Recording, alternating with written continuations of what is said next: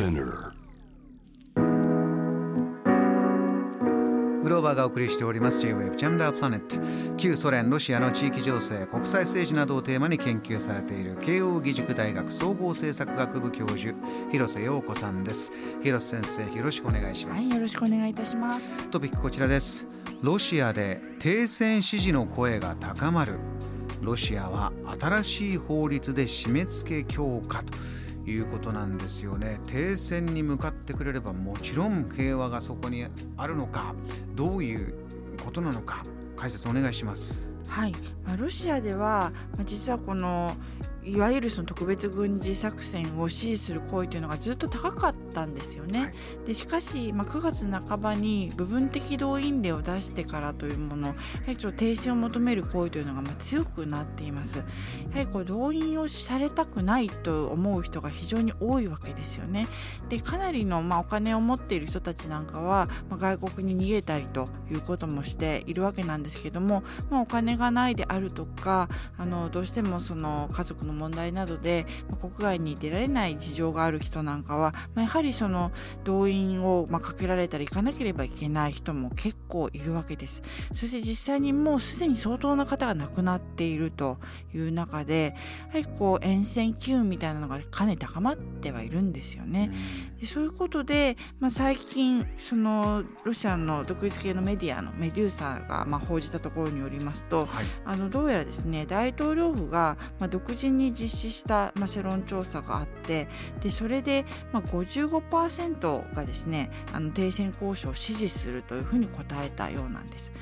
で逆にですね軍事作戦の継続の支持というのは25%にまあ落ちまして大体逆転した感じですね。逆転というのはこの停戦支持が高まっている以前に同様の調査が何ヶ月か前にあったんですか、はい。うん、何月頃の調査だとどうだったんでしょう？それはあの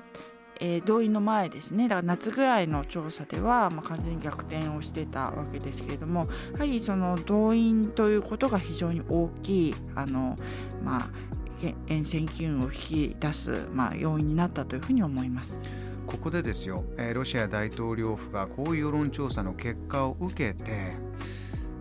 では停戦交渉へ向かうのかどうするのかというところですがヘッドラインではロシアは新しい法律で締め付け強化となってます。はい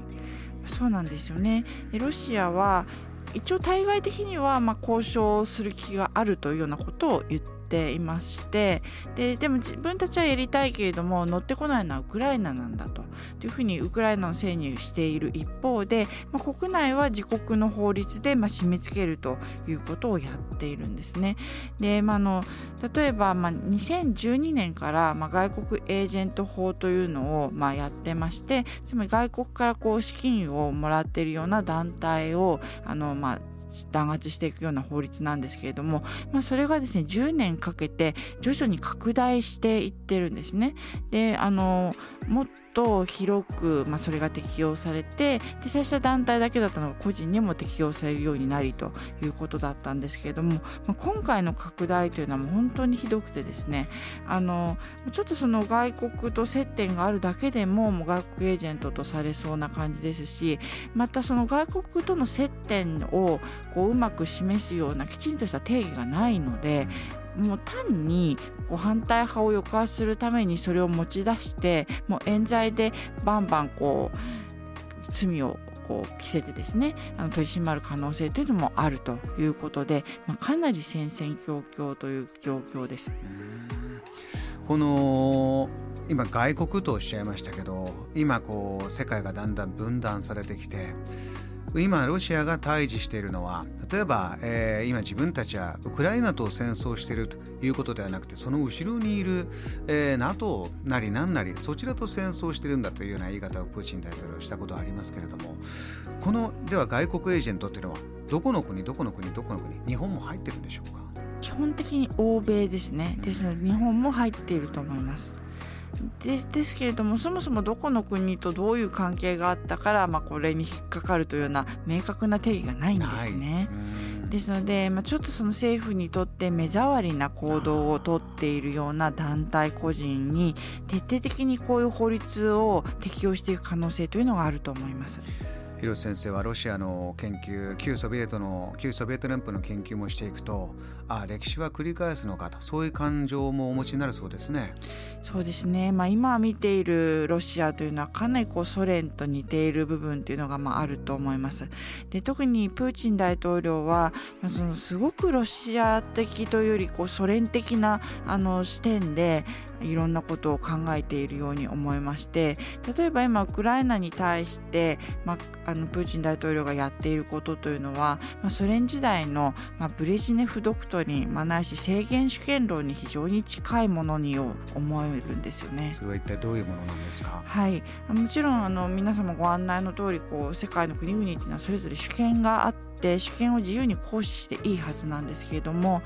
そのソ連圏の利害があの、まあ、抵触する、まあ、利害が損なわれるのであれば、まあ、その国の主権はないというような、まあ、非常に一方的な宣言なんですね。ですので、まあ、要するに東欧諸国などは、まあ、主権を行使することが全くできなかった、まあ、ソ連の言いなりになるしかなかったというような状況なんですけれども今まさにこうプーチン大統領がウクライナに対してやっているのは、まあ、それと同じだと思うんですよね。まあ、ウクライナは国家である資格がない、まあ、ロシアの一部なんだというようなことを言って、まあ、今回の戦闘を始めていますので、まあ、非常にこう勝手なやり方で、まあ、今の進行を続けているというふうに思います。JAM The Planet